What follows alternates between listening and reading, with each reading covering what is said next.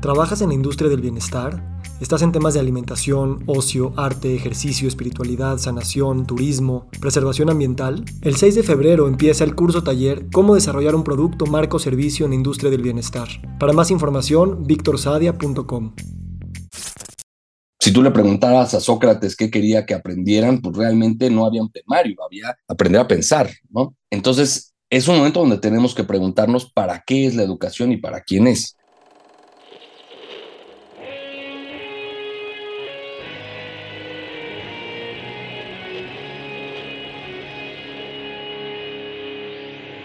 Bienvenidos a Volver al Futuro Podcast, donde platicamos con las mentes que nos impulsan a crear el nuevo paradigma de salud y bienestar, conducido por Víctor Sadia.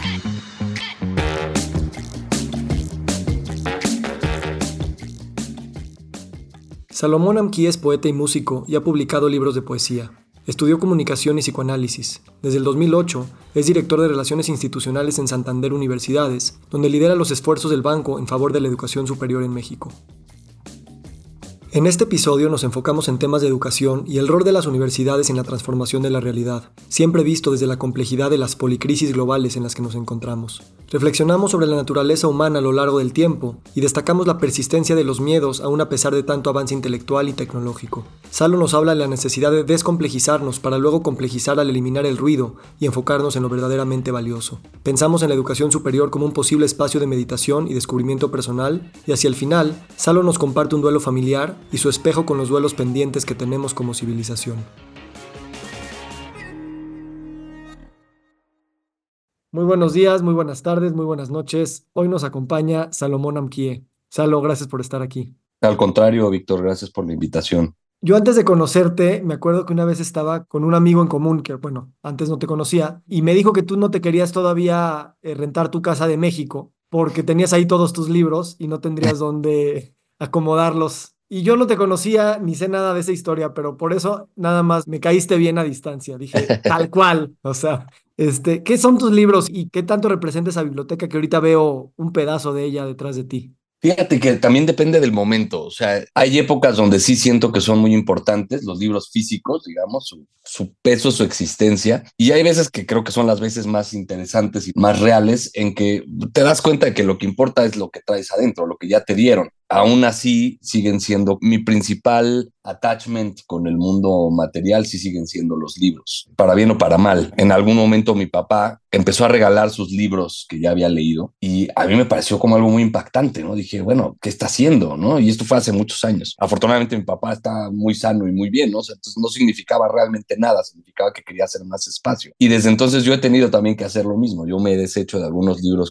porque el espacio siempre va a ser limitado, ¿no? Entonces no, no te sé decir, pero sí, de que representan algo sin duda. Eso me hace muy curioso, el, el, attachment al mundo material a través de los libros, porque justo yo luego, ahorita que vivo en Valle y particularmente que me he puesto más como a meter mis manos a la tierra y, y hacer actividades un poquito más con mi cuerpo, me he empezado a relacionar desde un lugar menos intelectual, aunque siempre me gusta racionalizar y poetizar todo. Me es curioso que también a través de las palabras y los significados y las metáforas nos arraigamos en lo material. Sí, claro. O sea, a ver, yo tengo muy claros cuatro o cinco libros que serían los que me llevarían un incendio. Este, los demás son reemplazables. ¿Y qué es lo que los hace irreemplazables? Básicamente, o que tienen un valor sentimental porque alguien me los regaló, o por lo que yo les garabateé al lado, ¿no? O sea, porque están subrayados, rayonados, doblados. Es un poco lo que yo le dejé al libro, ¿no? Este, cómo yo lo ensucié a él, ¿no? Al, al contrario de cómo la tierra te ensucia a ti cuando metes las manos en ella. A ver, nada más porque ya lo mencionaste, ¿cuáles son esos cuatro o cinco libros que sabrías que te llevas? El primero, sin duda, sería las obras completas de Paul Celan, porque no sé si lo has leído, pero es de una densidad tal que realmente para yo tratar de entenderlo, escribí al lado de cada uno de los textos mi propia interpretación. Básicamente es, pues, es hacer lo que se te da la gana con el texto, ¿no? O sea, realmente no tenemos idea de lo que quería decir la persona. Ese sería uno. Otro probablemente el eh, libro de las preguntas de Edmond Javés, mismo caso, este, de una profundidad, una complejidad tan grandes que me hizo trabajar mucho a mí. Probablemente eh, uno de Cortázar, alguien que anda por ahí, que en algún momento en Valle de Bravo, hace muchísimos años, hace 30 años, eh, estaba yo aburrido y mi mamá me dijo, mira, tenle esto. Y tal vez fue el primer libro de adultos que leí que dije, ok, aquí, aquí hay otra cosa. ¿No? Este, aquí hay algo más, aquí hay otro camino que pues ha sido muy, muy importante para mí, ¿no? Se me ocurren ahorita esos tres. Tendría que echar ojo para, para ver cuál otro se me ocurre, pero de entrada esos tres creo que son importantes para mí, ¿no? Oye, bro, platícame un poquito de tu chamba en el mundo del, pues estás en un banco, en, en, una sección de educación. Me gustaría que me platicaras de ese tema. Tengo algunas preguntas y curiosidades respecto de, de lo que haces, cómo lo haces, por qué lo haces y hacia dónde lo ves. Seguro. Pues a ver, te platico primero el, mensaje oficial. Hace más o menos 25 años, eh, Banco Santander, cuando empieza a crecer, eh, decide muy, muy previsoramente, la verdad, definir cuál era su tema de responsabilidad social. ¿No? Este, en, un momento en el que todavía no estaba tan definido lo que es hoy responsabilidad social y se define que es, eh, debe ser educación superior. ¿Por qué? Pues porque la educación superior es eh, lo que mayor impacto tiene en las sociedades, ¿no? Es lo que permite que una sociedad florezca o si falta la educación, que se destruya. Y digamos, esa ha sido la línea principal desde entonces, ¿no? Se empezó a hacer relacionándose con los rectores de las universidades y muy rápido pasó a generarse un programa de becas muy grande que se ha ido transformando también con, con el tiempo, ¿no? Este, cuando yo entro pues, hace 16 años, eh, lo que más se hacía era eh, becas de movilidad, pagarle a alguien para que fuera a estudiar fuera. Eso siguió muchos años, hace 3, 4 años la pandemia y todo cambia radicalmente y entonces empezamos a apoyar otro tipo de cosas, programas más bien enfocados al empleo, que hoy digamos que es el, lo que está en mayor transformación es qué va a ser el empleo y por lo tanto qué educación se necesita para tener a la gente preparada para ese empleo. Entonces, digamos, ese es el origen de esto, ¿no? O sea, tu función es, ¿cuál es tu función en particular? Yo tengo el privilegio, porque realmente es un privilegio, de tratar de construir los programas eh, de formación que más ayuden a la gente en esto. Entonces, yo junto con mi equipo armamos un catálogo de todos los posibles cursos que podríamos ofrecer eh, a la gente y pues tenemos que estar muy sensibilizados a qué está de moda y qué está de en boga y qué necesitan las empresas, qué van a necesitar las empresas. Y entonces armamos un mix de, pues por un lado, de cosas muy concretas, eh, habilidades muy específicas, inteligencia artificial, programación, hoy, eso es hoy, quién sabe mañana que sea, combinado con habilidades blandas, liderazgo, comunicación, etcétera, ¿no? Entonces, eh, eso por un lado, eso es, yo te diría, una parte importante de lo que hago. La otra parte, que también es un privilegio, es que me toca tratar con todas las universidades del país y con varias de, de otros países, justamente para entender qué es lo que necesitan, para ver cómo les podemos ayudar, qué están viendo, cuáles están viendo como sus retos y construir programas junto con ellas. ¿no? Entonces, es un privilegio porque te permite estar, por un lado, muy cerca de un sector que sigue estando muy vivo, que sigue siendo muy importante para nuestra sociedad y pues tratar con gente muy inteligente. Y esto siempre te ayuda mucho, con gente muy capacitada, muy educada, pues esto siempre te mantiene lo más al filo que puedes estar de ti mismo. ¿no? Eso me llama mucho la atención de tu chamba, el contacto con estas personas, hablas, me imagino, con muchos rectores y directivos de instituciones grandes educativas. Y para mí, o sea, ¿cómo, cómo tú ves este reto, no? De, o sea, la educación institucionalizada o sea, está padrísimo porque se hacen temarios, departamentos, este, eh, carreras, edificios enormes, y al sí. mismo tiempo se osifica y se estructura de tal forma que no puede evolucionar con la misma flexibilidad que si no hubiera eso. Pero por otro lado, no sería un negocio y, y o sea, ¿cómo un rector está jugando con estas fuerzas? ¿Y cómo ves que en los últimos años cada vez nos tenemos que arriesgar más, porque la institución convencional no sé si es la misma de siempre. No, está, es, es un momento complicadísimo que puede ser complicadísimo para bien o complicadísimo para mal para cada institución y para la institución de la universidad en general, ¿no? O sea, hay que entender cuál es el origen de la educación superior, ¿no? Primero, ¿para qué hacemos educación superior? Bueno, eh, antes hacíamos educación superior, si estamos yendo, si nos vamos muy atrás en Grecia, ¿para quién era la educación superior? La famosa escuela de Sócrates, este, era para los aristócratas que tenían resuelta la vida, no era una educación para el trabajo era una manera de darle un plus a tu vida. Este preguntarse, este conócete a ti mismo de Sócrates no era para todos. La gente que tenía que, ir a sobrevivir cada día no, no tiene tiempo de hacerse esas preguntas. Esto fue muchos años. Luego, cuando el cristianismo tiene pues este crecimiento, se vuelve, es un poco parecido también, no es para todos, es para formar a los que van a ser los guías espirituales, ¿no? Y en la Edad Media se vuelve lo contrario, una manera de aprender oficios. Entonces, pues tú vas con el carpintero y el carpintero te enseña el oficio de carpintero, generalmente de familia, y entonces pues tú vas a aprender el oficio. En algún momento de inicios del siglo XX se crea el, formato de universidad como lo conocemos hoy, este al que tú hacías referencia con estos lineamientos muy estrictos donde se mide el progreso, donde hay calificaciones eh, muy estandarizadas a nivel internacional, más o menos, donde hay un perfil de ingreso y un perfil de egreso, sabemos qué queremos que aprendas muy precisamente. ¿no? Si tú le preguntaras a Sócrates qué quería que aprendieran, pues realmente no había un temario, había aprender a pensar. ¿no? Entonces, es un momento donde tenemos que preguntarnos para qué es la educación y para quién es siempre ha habido y va a seguir habiendo estas dos divisiones, ¿no? Hay la educación técnica, el dentista, el médico, el, abogado, incluso el arquitecto, que tienen que aprender cosas específicas que sostienen a la sociedad. Pero por otro lado estamos todas las otras profesiones, la tuya, la mía, las de muchos otros, que no queda muy claro cuál sería el temario, ¿no? ¿Qué, nos enseñarían? ¿Cómo conectar el micrófono? Lo aprendes en dos minutos. Eso no es. O sea, a mí me decían cuando estudiaba comunicación, ah, tú, los de comunicación, alguien de comunicación que ayude a arreglar la videocasetera, ¿no? Bueno, no, pues yo no, yo no sé arreglar la videocasetera. No es eso lo que sé hacer. No sé qué sí sé hacer, ¿no? Ese es el, el problema con lo que hoy se llama las humanidades. Pero regresando, es de qué se trata la educación, para qué queremos. Queremos, nosotros que tenemos hijos chicos, ¿no? ¿Para qué queremos que aprendan? ¿Qué queremos que sepan hacer? Cada vez que creemos que ya lo entendemos en los últimos cinco o seis años, surge una nueva pequeña revolución, ¿no? Surgió eh, en algún momento a principios del año pasado la explosión de ChatGPT, que todavía no sabemos qué nos va a hacer como especie, y de pronto ya no sabemos nada otra vez. Ya, ya se había vuelto un cliché decir, estamos formando a gente para trabajos que todavía no existen. Bueno, sí, y ahora tal vez lo estamos formando para trabajos que nunca van a existir. Entonces, es, es, un momento fuerte para estas profesiones, es un momento donde sí hay que pensar qué queremos que la gente sepa, qué es indispensable que la gente sepa que sean ciudadanos. ¿Qué significa ser ciudadano? ¿Ciudadano de qué? Ciudadano de qué tamaño de metrópolis, ¿no? Es ciudadano de tu pueblo, de tu país, de tu continente o del mundo, con todo lo que eso implica, en un momento en el que al mismo tiempo las fronteras están volviendo a ser muy importantes. Habíamos llegado en algún momento en nuestras infancias, eh, yo cuando fui a viajar a Europa a los 18 años, todavía no existía la Unión Europea y entonces pues tenías que cambiar moneda para pasar de un país a otro.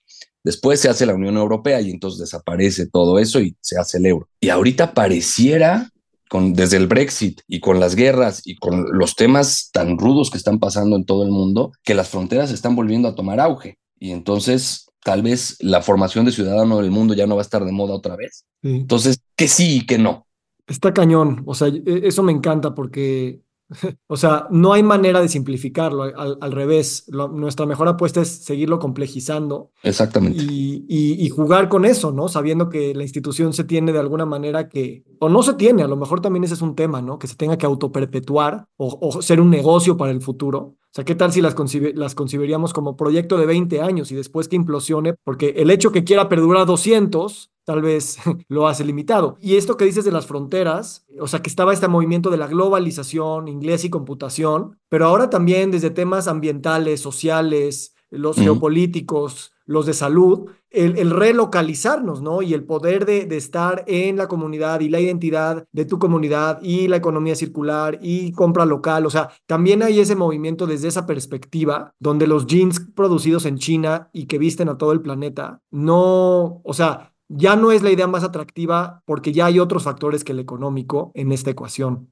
¿Cómo tú sientes que estas habilidades de las instituciones educativas primero tienen que permear en ellos estas complejidades para que después permeen en estas instituciones que puedan sostener ambigüedades y cambios así de impredecibles y rápidos. No, me encanta como lo dices, justamente es complejizar. El gran problema es que, ¿qué son hoy las instituciones educativas. ¿no? Tú tienes una universidad con 300 mil alumnos, con 30 mil profesores, con personal administrativo, con personal de limpieza, con personal de mantenimiento. Wow, es una ciudad. ¿Cómo operas eso? ¿Cómo lo complejizas más? ¿no?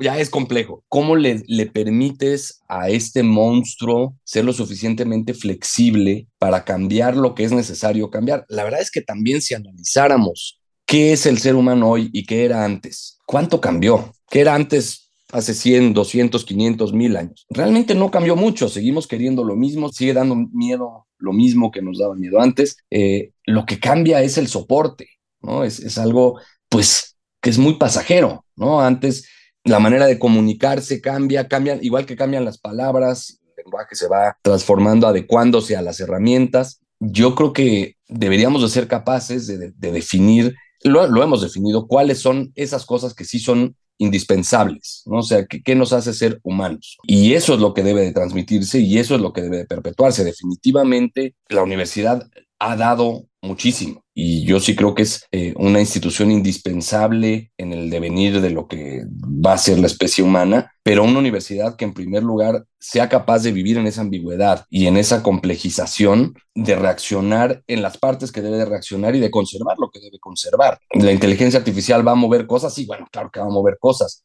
va a, a cambiar radicalmente que eh, eh, la niña chiquita se despierta en la noche porque le da miedo a algo y va a pedir por su mamá. No, va a cambiar que podamos tú y yo tener esta plática. Esta plática la podríamos estar teniendo con un bot. No. Me encanta. Ese es el punto, ¿no?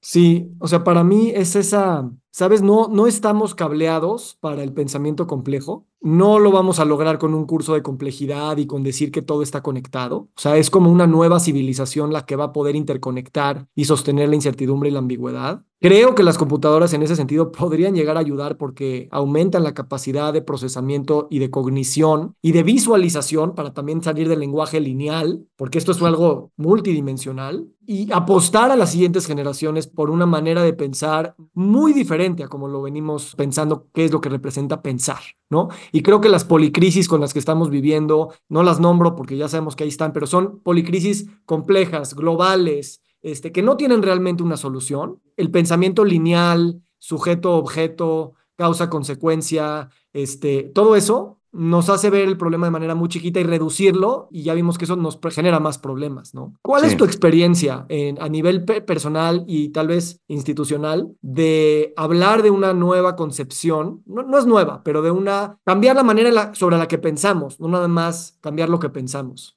Yo, a ver, sí, sí creo que, que el, los niveles de complejidad de sociedad que ya creamos hoy sí no tienen precedente.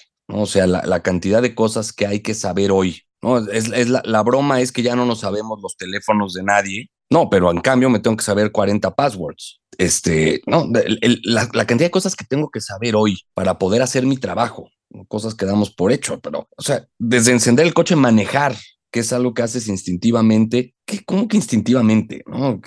Encender la computadora, mandar un email, todas estas cosas que, que son básicas son muy complejas y se exponencian y, van para todos lados, ¿no? Checar tu cuenta de banco. Pues antes tenías tu bolsita con lo que traías y eso era, ¿no? Eh, sí creo que hemos creado una sociedad absurdamente compleja para disimular lo absurdamente sencillo que es lo que decíamos antes. Seguimos siendo criaturas mortales, nos sigue dando miedo lo mismo, seguimos queriendo lo mismo, eh, algunos con más matices que otros. Y sí, claro que los matices nos dan miedo eh, la ambigüedad nos da miedo porque yo creo que ahora más que nunca, eh, en, un nivel de complejidad en el que estamos, con la cantidad de ruido que hay a nuestro alrededor, ruido metafórico, pero también ruido real, desde el zumbido del foco que enciendes hasta el avión que pasa a cualquier hora, el helicóptero que pasa a cualquier hora, los claxons, todo esto, la luz que no te deja ver eh, las estrellas, todo el ruido, la, información, todo esto que recibimos permanentemente, la música siempre sonando, eh, es muy difícil escucharte y escuchar qué es lo que necesitas, pero sigues necesitando lo mismo. Entonces, ¿cómo descomplejizar para poder complejizar? ¿No? Cómo complejizarnos con lo que es valioso y quitar el ruido para poder concentrarnos en lo que deberíamos concentrarnos. Creo que ese es el reto y creo que eso es, regresando, lo que una educación superior te puede dar. Te puede dar la posibilidad de eh, tener más elementos de análisis y más elementos de, de, pensamiento. A mí, paradójicamente, o tal vez no tanto, cuando estoy en esos momentos abrumado, que, pues como bien describes, tal vez todos estamos abrumados de manera constante con tanto bombardeo a nuestros sentidos y, y, a nuestro intelecto, es el meditar, ¿no? El cerrar los ojos y el escuchar desde otro lugar. Y hay una cosa rara en esta computadora interna hecha de neurones, de neuronas y axones que se conectan y que se conectan a, otros niveles más fundamentales con las demás eh, cosas vivas de adentro y fuera del cuerpo, que de alguna manera como que a mí me alinea, no te puedo decir de manera explícita ni te puedo explicar cómo, pero percibo una claridad y, hasta una tranquilidad de la cual eh, la acción futura se vuelve un poquito más presente. ¿Cuál es tu experiencia con eso? Y tal vez pensar en cómo también las universidades son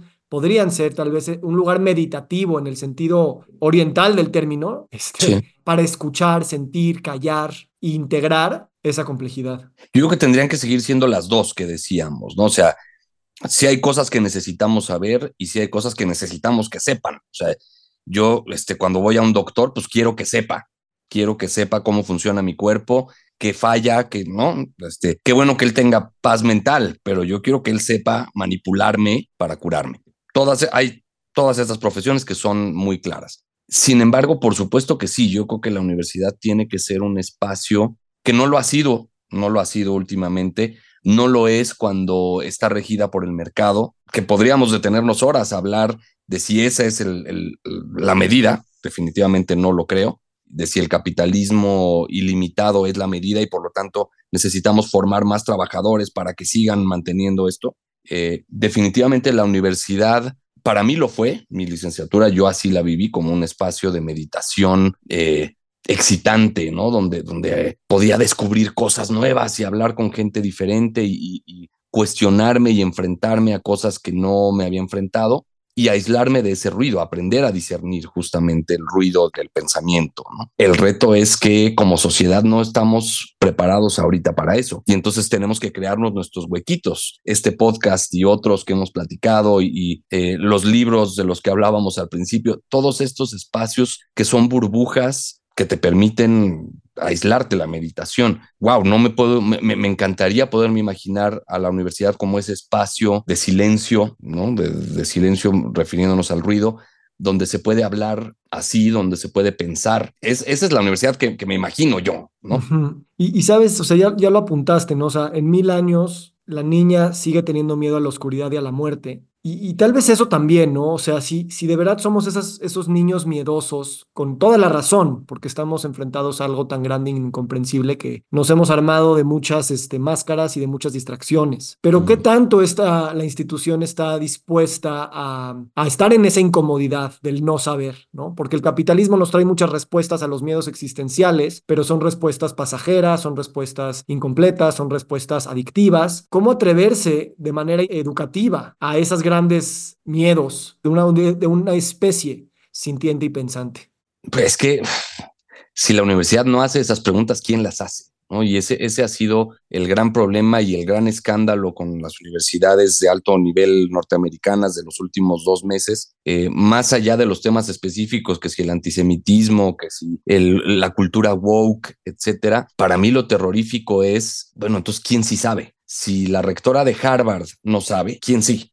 ¿A quién, le, ¿A quién le puedo preguntar? ¿Quién, ¿Quién está arriba? ¿No? Es algo que nos pasa cuando nos hacemos adultos y te das cuenta de que ya nadie sabe más de lo que sabes tú, ¿no? Este, o sea, tu oportunidad de adivinar es tan buena como la del otro y darnos cuenta como sociedad de eso, yo creo que es, crucial. O sea, lo han dicho muchos, eh, Zizek lo, ha dicho, no somos una sociedad adolescente. ¿Qué significa eso? Significa que nos da miedo aceptar nuestra adultez y nuestra responsabilidad en todos los temas. Calentamiento global, violencia, todo. Y si la institución que era la que se distinguía por ser la cuna de este pensamiento, de este espacio donde podíamos como sociedad vernos reflejados y cuestionarnos y corregir lo que había que corregir, seguir avanzando, cuestionar qué caminos valía la pena seguir, cuando esta institución está también tomada por... Eh, el frenesí del capitalismo, de la producción, de las métricas infinitas, se vuelve, se vuelve peligroso. ¿no? Mm. Entonces, ¿quién sí? ¿A quién le pregunto? ¿No? Creo que eso es un poco la, la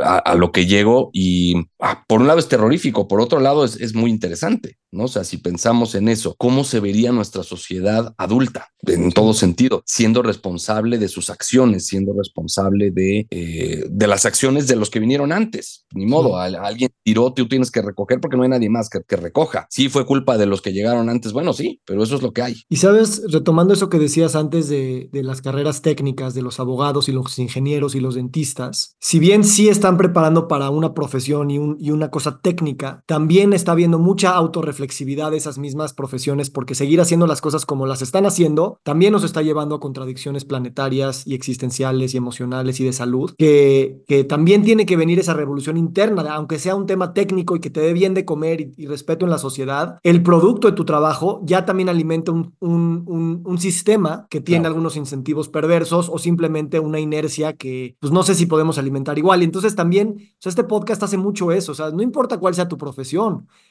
estás detectando esas contradicciones de tu profesión, levanta la mano, ¿sabes? Y, se vale decirlo, porque no, no está, o sea, a lo mejor ahorita está peleado en hacer dinero de otra manera dentro de tu profesión, pero el futuro también va a depender de los que se, no te voy a decir se salen, pero se quedan en el margen de lo que era y de lo que puede ser. Digo, llevándolo a un ejemplo brutal y que, no viene al caso, pero eh, pues sabemos que en, las grandes catástrofes de la humanidad los perpetradores son muy poquitos. El problema son los que se quedan como testigos viendo y no meten las manos, ¿no? Creo que es un poco a lo que tú apuntas y que es pues, lo que has tomado como un poco tu, tu misión de vida, ¿no? Hacer estas ser quien haga esas preguntas, o uno de los que hacen esas preguntas, para decirnos, bueno, hay otras formas. Yo no sé cuál es la buena. Eh, te digo, me encantaría imaginarme esa universidad eh, responsable y adulta. También tenemos ejemplos espantosos de, cosas que han hecho eh, los grandes intelectuales en la historia de la humanidad, siempre. O sea, desde Maquiavelo hasta Heidegger, este, no, o sea, Oppenheimer, no, este, no, es tan simple. No, todo el, el, avance científico, el avance intelectual nos va a llevar a ser una mejor especie, no. lo importante es detenerse de vez en cuando a hacerse la pregunta. Y yo creo que ese es un duelo que tenemos pendiente en la civilización occidental, porque esta doctrina de que cualquier avance intelectual y tecnológico nos va a llevar al paraíso, eh, ya nos dimos cuenta por muchos lados que no, pero no hemos dolido ese, ese deseo incumplido y ese sueño que, pues no, ¿no? Y, y, eso implica, pues muchas cosas, y siento muchas veces que justo por, por no querer dar ese duelo, nos, nos aferramos aún más a las ideas, a los principios, a las grandes palabras, eh, creo que la pandemia y sin hacer juicios y, polarizaciones, a veces pareciera, ¿no? Que los que están de un lado defienden a toda costa su, su manera porque ya es demasiado tarde para decir, no, no teníamos toda la razón, una disculpa, ¿no? Y claro, cuando el precio de la acción depende también de eso, entonces, pues hay menos, menos incentivos. El, precio de la acción y tu bono. Y tu bono, totalmente. Tu porque bono al final está ligado a eso, ¿sí?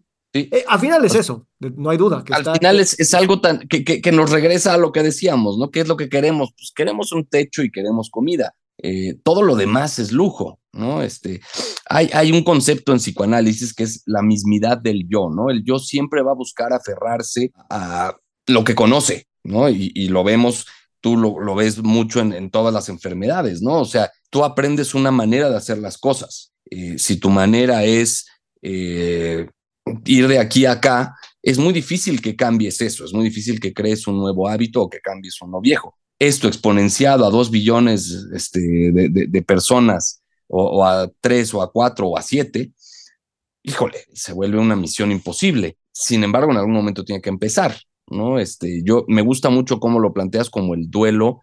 Creo que es justamente eso, ¿no? La adolescencia es el momento del duelo de, la infancia y el momento de asumirte responsable. Eh, todos pasamos por ahí en, distintos momentos. Digo, en algún, yo, pasé por ser psicoanalista, en algún momento no hablamos de eso todavía, pero y la etapa que más me interesó fue justamente la adolescencia porque es el momento donde te enfrentas a eso, te, te enfrentas a tus papás ya no te pueden salvar de todas, ya tienes tú que empezar a salvarte de todas el mundo ya es lo que es, cómo se ve una sociedad adulta pasando por ese duelo, superando qué cosas ya no puedo cambiar del pasado, asumiendo las que sí puedo cambiar del futuro, construyendo hacia allá, ¿no? Y pensando pues más o menos hacia dónde me quiero dirigir, pero que tú veas eh, frenéticamente, por un lado, al líder del país hablando de sí, de ecología y responsabilidad, pero luego a las empresas que son las que realmente mandan, produciendo con este ritmo eh,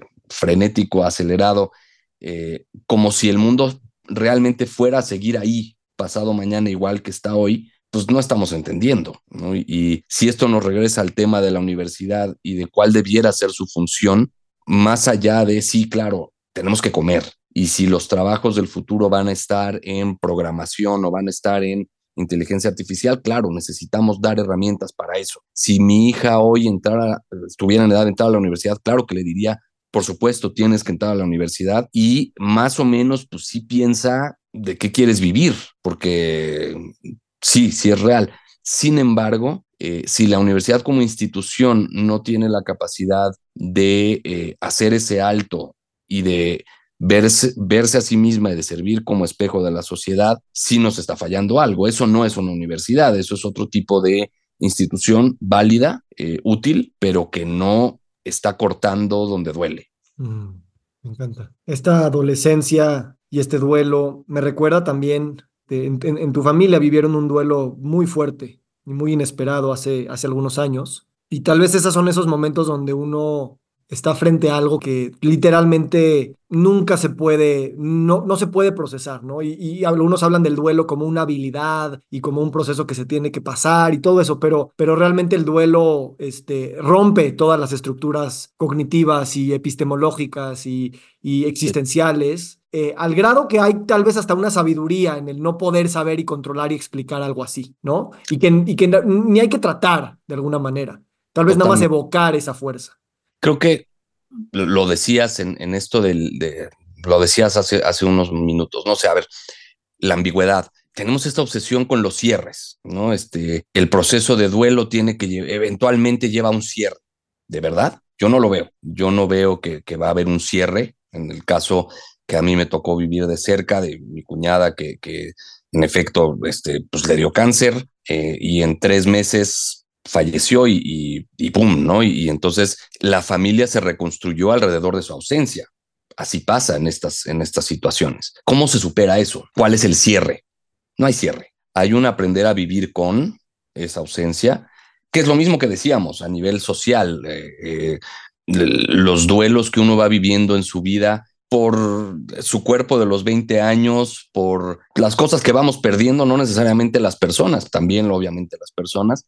no hay un cierre, no hay un, eh, no necesariamente tampoco hay una aceptación creo que también parte de es esa no aceptación. Eh, porque ¿qué es la aceptación? ¿Cuál sería la aceptación de nuestra sociedad sobre el duelo que tenemos que hacer? Dar por hecho que no hay solución, que vamos a vivir en un mundo injusto, que vamos a, que mientras nos dure, porque pues, no podemos hacer nada, va a haber, se va, el mundo se va a destruir, ya sea porque Putin tire una bomba o porque el calentamiento global le gane. Eso sería cierre, eso sería aceptación entonces no, no debe haber aceptación, no debe haber cierre. ¿Cómo puede mi, esposa, cómo pueden mis suegros, cómo pueden mis sobrinos hacer cierre? Ya, cierro, corto, ya no, ya no exististe, no te necesito, te acepto como una ausencia o eh, aprendo a narrarte como una presencia permanente y tomo lo que de ahí puedo tomar para construir cosas nuevas. Mm. Eh, eh, y digo, estamos siendo muy radicales en, ir y venir de lo individual a lo social, pero creo que va por ahí, ¿no? Sin duda. Yo, yo no tengo duda. Creo que eso nos serviría mucho en esta idea de pensamiento complejo colectivo de la civilización, el, el ir y venir de lo macro a lo micro como, como si nada, porque creo que a veces lo separamos demasiado y sí siento que hay este, este fractal, ¿no? De que, como en lo chico, como en lo grande. Eh, pero platícame esto, Salo, ¿qué? Porque tal vez ¿Qué, te, qué, te, decía Nicole? Obviamente fue tan rápido que no hubo tanto, pero ella tenía una fuerza muy revolucionaria en muchas áreas de la salud y una personalidad. ¿Qué te decía cuando, o sea, tal vez es eso, ¿no? El, el ver esa, esa muerte ahí nos, no,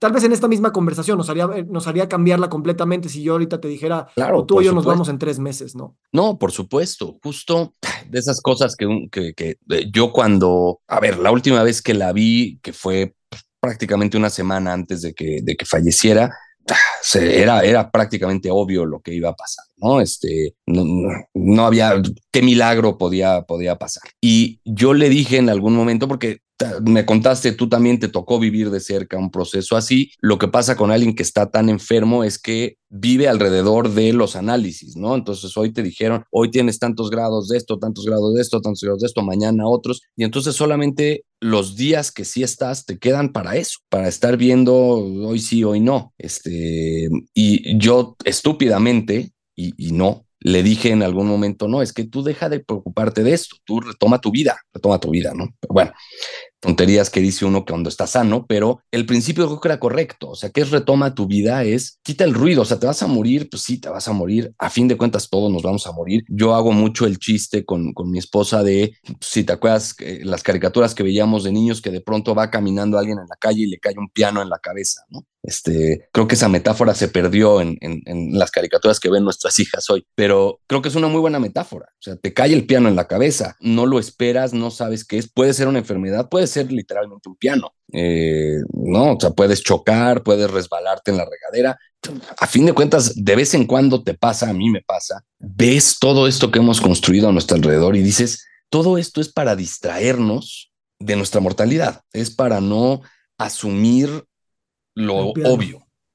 El piano que te va a caer en cualquier momento a ti o a, quien quieres, ¿no? A, quien, a la gente que te es importante, a la estructura que te es importante, eh, te van a correr de tu trabajo, eh, la casa que estabas rentando se va a vender y te vas a tener que mudar, este, y, entonces vas, cosas que tú dabas por hecho que tenías solucionadas, eh, grandes, chicas y medianas, pues las vas a tener que, que ajustar pero no somos capaces de vivir en esa incertidumbre y en esa angustia porque, porque no, porque nuestra mente no está con ese cableado, tú lo, lo decías, ¿no? Podemos tolerar la ambigüedad y la complejidad en una conversación, pero terminando la conversación, pues nos vamos a ir a hacer lo que nos toca hacer a cada quien y vamos a regresar a la, la, a lo sencillito, ¿no? A, eh, meter a las niñas a bañarse, este, preparar tu día de mañana, mandar el mensaje que tienes que, que mandar, cosas muy concretas, ¿no? Preparar de cenar, porque si estuvieras siempre viendo el abismo, pues realmente estarías solamente viendo el abismo. Sí, eso, eso, es, eso es lo, lo insondable de todo, ¿no? Que, que queremos estar viendo el piano y el abismo, pero producen tal fascinación, por usar una palabra rara, pero producen tal, tal atracción que te pierdes y entonces no podrías funcionar. Es, esas también esas ambigüedades, esas paradojas más bien, que necesitas la muerte para vivir, pero demasiada te mata. Y, Así es. Y, entonces, ¿cómo por ahí? Bueno, nada más darte este comentario. Yo eh, hace unos años escribí una carta a una amiga con, que tenía cáncer, que no se sabía qué iba a pasar. Y me acuerdo que es como todo lo que nos preguntamos, ¿qué le puedo decir a alguien con cáncer, no? Y obviamente la mayoría de las cosas que decimos, pues pero después de una carta, que la carta todavía te permite pues, pensarlo, escribirlo tú y no estás enfrente de esa persona, al final me di cuenta por qué sí le podía hablar. Y es, le dije, yo también soy mortal, mía es mi muerte también. Y desde ahí entonces puedo decir lo que quiera, estoy, estoy ahí contigo también. Y eso para mí fue como, wow, o sea, me abrió mucho esta idea de, de todos esos tabús, de cosas que uno no quisiera hablar o decirle a alguien, pues todo eso que esa persona tiene que te está espejeando, te, yo también soy eso. ¿Sabes? Sí. No estás hablando. A ti te tocó hoy a mí me toca mañana, ¿no? Este, no, no hay realmente, además, desde una perspectiva universal, eh, la distancia entre cuando a ti te tocó y cuando me va a tocar a mí no es absolutamente nada, ¿no? Entonces, me ha pasado últimamente probablemente también relacionado con, con, con, la experiencia con Nicole, que estoy en una ambigüedad permanente entre cada minuto vale, cada segundo vale, todo es importante, con nada vale, nada es importante. Los libros eh, que lea o que escriba no, no son yo, no tienen nada mío. Pasado mañana, si en efecto no somos capaces de detener el curso y la, la Tierra se destruye, tampoco pasa nada. Eh, el universo no va a, parpadear por nuestra desaparición. Y, esto es bueno y malo, ¿no? O sea, es, es, este, es ese mismo equilibrio entre ver el abismo y no verlo, entre salir a la calle buscando los pianos que te van a caer o eh, salir a la calle viendo de frente y, asumiendo que a ti no te va a tocar piano. Eh, mm, creo que esa es la condición humana, ¿no? Eso es, eso es de lo que estamos hechos y, una, algo que sí tenemos que es un plus es el arte. Eh, es la música, es la literatura, es la poesía, es la pintura. Eso sí nos da otras opciones, eso sí nos da otros caminitos donde tal vez tocamos ese abismo de otra forma y no nos da miedo. Eh, y entonces vemos que, que, mm, tal vez no esté tan mal. ¿no? Este... Sí. Hace unos días te mandé esta frase de Leonard Bernstein, ¿no? que decía, una obra de arte no, no, no, no contesta preguntas, las provoca. Y su, y, su, y su esencia es jugar con la tensión de todas las respuestas contradictorias que nos da. Antes de empezar el podcast, me dijiste, soy músico este año y el año pasado era poeta, ¿no? Y para mí eso es esencialmente lo que me, me atrae a ti, te lo digo, o sea, es como, como esencialmente veo a un artista, veo a alguien que dentro de toda la, de toda la, de todo lo que se vive, te, recluyes en tu, en tu cuaderno a poner tres o cuatro palabras en distintos órdenes que cambian los significados eh, a la potencia mil. Y como bien dices, es otro camino que si bien no trae nada, no da tanto miedo. Eh, ahí pensando sobre eso, y bueno, gracias, qué bueno que me lleves por ese camino. Primero te contesto lo primero. Eh, Blanchot, un, filósofo francés, decía una frase que es de mis frases que han sido fundamentales. La respuesta es la enfermedad de la pregunta. Eh, seguro en francés suena mejor, no lo sé decir en francés, ya tú lo verás. Este, a mí me parece bellísima esa frase, porque es justamente eso, de lo que se trata es de las preguntas, no de las respuestas.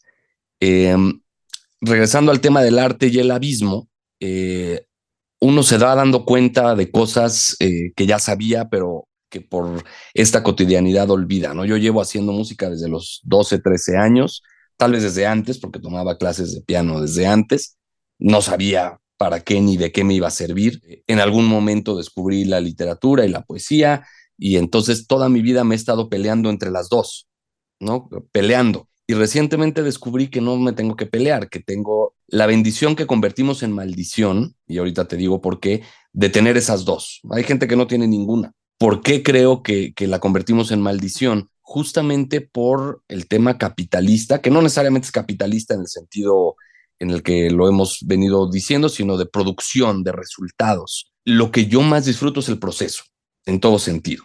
Disfruto, ¿qué disfruto más? ¿Tener el, el poema publicado, impreso o estarlo escribiendo? Definitivamente estarlo escribiendo. Este, cuando lo estás escribiendo, las posibilidades son infinitas puede salir algo que revolucione, ¿no? Hay, hay este cuento de, Borges donde, este, no recuerdo el detalle, pero este hombre sueña que encuentra la, la, palabra perfecta dentro del libro adecuado y eso le permite pedir un deseo y, ¿no? Eh, esa es la fantasía cuando estás creando algo, ¿no? Voy a crear, esta es la canción, este es el poema que va a, reparar el mundo, que va a abrirme la puerta, nunca pasa, ¿no? No, no, llegas ahí y qué bueno, porque la respuesta es la enfermedad de la pregunta. Pero esta sensación de, vértigo cuando estás creando, que no se compare nada, ha de ser enormemente satisfactorio, sin duda, ser Taylor Swift y cantar tus canciones frente a 30 mil personas eh, cada noche. Y ha de ser increíble, ha de ser una cosa impresionante. Pero aún así, yo creo que si, si se lo preguntas a ella, no sé, si se lo preguntas a un artista a un Leonard Cohen, a un Nick Cave, si tú supieras, si me lo preguntas a mí, en mi tamaño chiquito, si supieras que nadie te va a leer, que nadie te va a escuchar, ¿dejarías de hacerlo? No, definitivamente no. tal vez justamente por eso, porque sé que nadie lo va a leer, que nadie lo va a escuchar, es que tengo la libertad de hacerlo. Sí, eso es lo que le dice Rilke a, al cadete Capus que le, que le pide, ¿no? Este, ¿Está bien este poema o no? Y dice, es que no importa, lo que importa es desde qué necesidad lo estás escribiendo. Y si nace de tu verdadera necesidad, poco te va a importar si, si es algo bueno o malo. Sí, sí, sí, sí, sí. O sea, creo que eh, esa es una bendición que tenemos los seres humanos, ¿no? O sea, hay gente que su creación es otra, ¿no? No, es, no es lo que también otra vez categorizamos como artístico, eh, que su capacidad extra es tal vez como tú, este, traer gente a, platicar con ellos y sacarles eh, estas cosas, ¿no? Es algo que muy poca gente puede hacer también. Y, sin duda, para ti es más rica la conversación que la edición que va a venir después, eh, que es una pesadilla siempre. Corregir, editar es una pesadilla siempre, ¿no? El momento de la creación es el, que es rico y es el que es la pregunta abierta, la ambigüedad palpitante cómo se ve eso en una sociedad, en una institución, pues es que no se puede ver, porque es exactamente lo contrario de lo que es una institución y de lo que es una sociedad. Sí. Sí, eso es tal cual. Gracias por traer otra vez el tema sistémico, porque para mí el arquetipo del artista es, es tan necesario dentro de la civilización, ¿no? El artista eh, técnico que está en una fábrica, el artista técnico que toma la decisión de la fábrica, el artista técnico que tiene que tomar las decisiones políticas con toda la, o sea, con qué grado de creatividad vivimos esa ambigüedad palpitante que, que, mencionas. Y que si bien, como bien dices, el piano va a caer, eh, que el proceso valga más allá del fin. Uf, o sea, nada más lo digo y así como que me imagino que, wow, todo el mundo sería otro, ¿no? Eh, sí, creamos un mundo donde, donde más gente pueda tener acceso a esos procesos? ¿Podemos? ¿Existe un mundo así? ¿Es real? No sé, no creo tristemente no creo, porque aunque exponencialmente somos más y sí habrá los que te discutan que estamos mejor como especie porque vivimos más y hay menos mortandad infantil, etcétera, y sin entrar en economías y etcétera, eh, pues yo creo que estamos igual que siempre. Este, tal vez con un problema encima que no teníamos, que es el, realmente la destrucción del planeta. Eh, ese no lo teníamos antes. Eh, y, ese sí cambia todo. Ese sí, ese, no como la inteligencia artificial, el calentamiento global, ese cambia todo. Eh, si pasado mañana, ahorita donde vivimos no hay agua, no hay agua por ahora, sabemos que se va a arreglar, tal vez no se arregle. ¿Y entonces qué? ¿Qué sigue? ¿No? Y entonces todas nuestras preguntas van a valer gorro, ¿no? Y entonces se vuelve un escenario postapocalíptico donde eh, lo que yo quisiera que mis hijas sepan sea encontrar agua, cazar eh, animales salvajes y, usar una ametralladora, este, porque tal vez eso va a ser su supervivencia. Eh, tú y yo nos podemos ahorita dar el lujo, tal vez en el borde del abismo, de hablar sobre, uy, qué frío está allá abajo. Sí, sí, está cañón.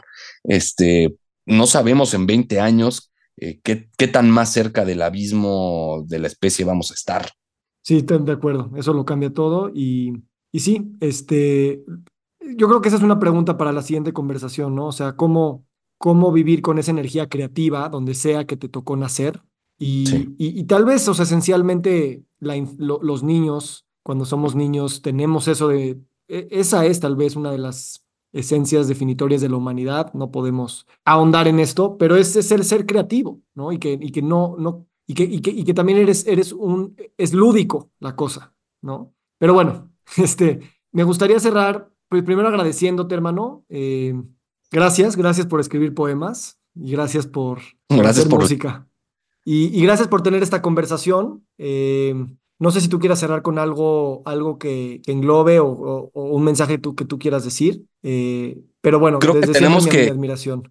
No, al contrario, pero creo que tenemos que aprovechar los cinco minutos que queden para que no parezca que somos unos nihilistas eh, que pensamos que nada tiene sentido. Yo creo que es justamente al contrario. Creo que cuando uno es un monje budista que se retira a la ermita y está lejos de todo, es muy fácil desprenderse y es muy fácil decir que nada tiene sentido, renuncia, renuncia al deseo. Creo que lo difícil es para los que sí vivimos en el mundo y, tratamos de encontrar ese equilibrio y de hacer esa danza permanente, malabareando, pues con lo que a veces sabemos y con lo que queremos olvidar y con los pianos que caen y con los que no caen, pero sabemos que están ahí.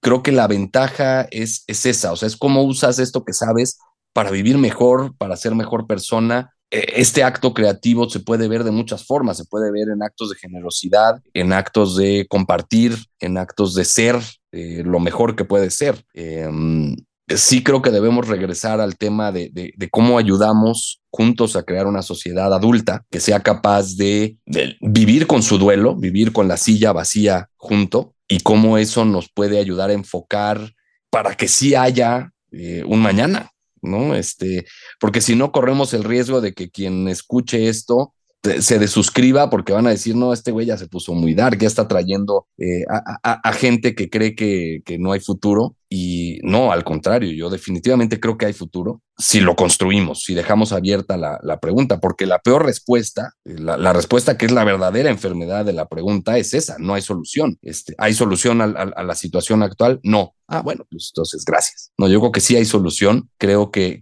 todos podemos levantarnos y, y, y tomar lo que nos toca, que empieza por un trabajo individual, que empieza por una autorreflexión y que de ahí es donde se puede construir y que ojalá nuestros líderes, no solo los universitarios, sino los líderes en general, fueran más adultos también y, ojalá seamos capaces de tener líderes más adultos a nivel mundial que, que, sean capaces de lidiar con sus propios duelos y de construir una sociedad adulta y responsable. Wow, cuánto me alegro de que hayas dado esta, eh, este cierre, eh, ¿sabes? Justo también el reloj siempre está encima y es como, no, güey, a ver, vamos a decir lo más importante y gracias por, por, por hacerlo y apuntarlo y, y, y subrayarlo el hecho de estar en una conversación salva la vida, literalmente, ¿no? Y eso, y eso, es, eso es una energía que yo por eso siento que sí hay muchísimo poder, porque, o sea, el, el intelecto nos dice todo lo que está en peligro, ¿no? Y hay que hacerle caso. Pero estos momentos donde no hay respuestas, no hay nada, pero hay una vibración de, güey, estamos vivos, no mames, qué cabrón se siente, genera una energía claro. que, que yo sí, o sea, me imagino que esas energías pues pueden cambiar mil, mil cosas. Entonces, este, pues gracias, porque es, es, es muy frágil, es muy frágil. Y se requiere esa valentía de, güey, ahí está. Y yo la, yo la resueno contigo y, y uf, eso, pues, vale todo, güey. No, no, al contrario, fue, o sea, definitivamente, ya, ya dijiste que me vas a volver a invitar, así que pues ni modo, tendrás que cumplir tu palabra. Este, no, definitivamente creo que, de hecho, el libro de donde saqué la frase que, que te mencionaba de la enfermedad, es, se llama la conversación infinita. No es casualidad, ¿no? Es porque justamente, pues de lo que trata es de eso, de cómo nos mantenemos en conversación permanente con nosotros mismos y con el otro. Pues yo regresaría a eso, la, regresaría a la universidad, a la sociedad como un espacio de conversación donde es posible construirnos mutuamente y construir cosas nuevas. ¿no? Gracias. Me, me tranquiliza saber que estás ahí en el campo y no en el monasterio y haciendo esto, haciendo esto a través de los emails y las agendas y acostando a tus niñas y yendo a Monterrey mañana a hablar con los que tengas que hablar. Este, gracias, gracias hermano. No, al contrario, gracias a ti por hacer estos espacios de conversación. Te quiero, bro. Feliz día. Igual te lo dejo para la próxima, pero ¿conoces las, la, la, las cartas del tarot? Hay la carta que es el 2 de oros. Si no la tienes en mente, búscala. Uh -huh. Pues es un equilibrista que está balanceando las dos, dos monedas de oro, ¿no? Y entonces yo mucho, o sea, me identifico mucho con esa baraja, justamente lo personal, lo laboral, los tengo tan separados que pareciera que son mundos distintos, pero recientemente eh, tú no has cumplido 40, entonces no sabes lo que es después de los 40 pero yo a partir de los 40 empezaron a caerme esos 20 de cómo se ve en la vida personal la ambigüedad. O una de mis frases mías que más uso es hay que aprender a tolerar la propia incongruencia. ¿no? Este, por eso te digo con todo desparpajo, este año soy músico, el año pasado no era, eh, hace dos años tocaba el cello, este año no, porque he aprendido a tolerar esa ambigüedad. ¿Cómo se ve en el día con día? Puta, no sé. ¿No? Este, no sé. Hay cosas en las que no puede ser ambiguo, este, el haber tenido hijos ya te hace, eres una figura, que estés o no estés, o sea, mi cuñada que no está, igual es una figura importante para sus hijos, en ausencia. Eso es tener hijos, eh, que ya no tienes esa opción de ver realmente desaparecer. Ese es un límite de la ambigüedad, yo creo, porque con tu esposa pues, te puedes divorciar, lo escribiste en tu última, en tu penúltima columna, ¿no? Este, pasado mañana te divorcias y pues a la chingada, mi hermana se divorció y no, nada, ¿no? No tuvo hijos, no pasa nada. Con tus hijos no es así. Y pero todo lo demás es ambiguo. Este, cómo vives, no es tranquilizante, no, no es un lugar bonito, no, pero es real. Me encanta. Yo, eh, esta imagen del malabarista, que ahorita veo el dos de oros, es también o sea, coincidentemente es algo que digo mucho y no creo en el equilibrio, creo en el verbo equilibrar, ¿no? Que siempre está en, en presente, en, en, tiempo presente y, y, nunca llega a un sustantivo, o sea, nunca llega a detenerse a ya quedó, ya quedó balanceado. De hecho, yo siento que el equilibrista, incluso escribí, te lo voy a llevar, es más, lo voy a, lo voy a sacar porque me publicaron una, uno, es un solo poema en un librito chiquito, salió horrible, pero no importa, que trata de eso, o sea, llegué a la conclusión de que más bien el equilibrio lo mantienes tropezándote, ¿no? O sea, te, te vas tantito para acá y entonces te haces para acá, entonces, ¿no? Este, así funciona. No, no, hay, no, estás plantado en la tierra firmemente. No, hoy te empujo tantito y estás tantito para acá. Hoy el trabajo te jodió. Y, eh, mañana me voy a, tengo que salir de aquí a las 4 de la mañana, pero tuve esta conversación contigo hoy, entonces estoy más para acá, ¿no?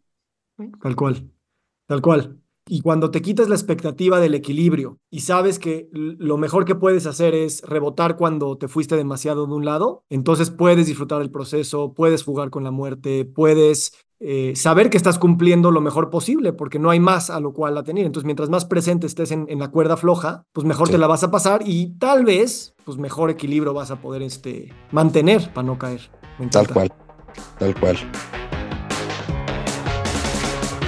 Nos encantaría recibir tu retroalimentación de estos podcasts para continuar generando contenidos que te sean útiles e interesantes. Si puedes, déjanos un comentario en la página web victorsaadia.com.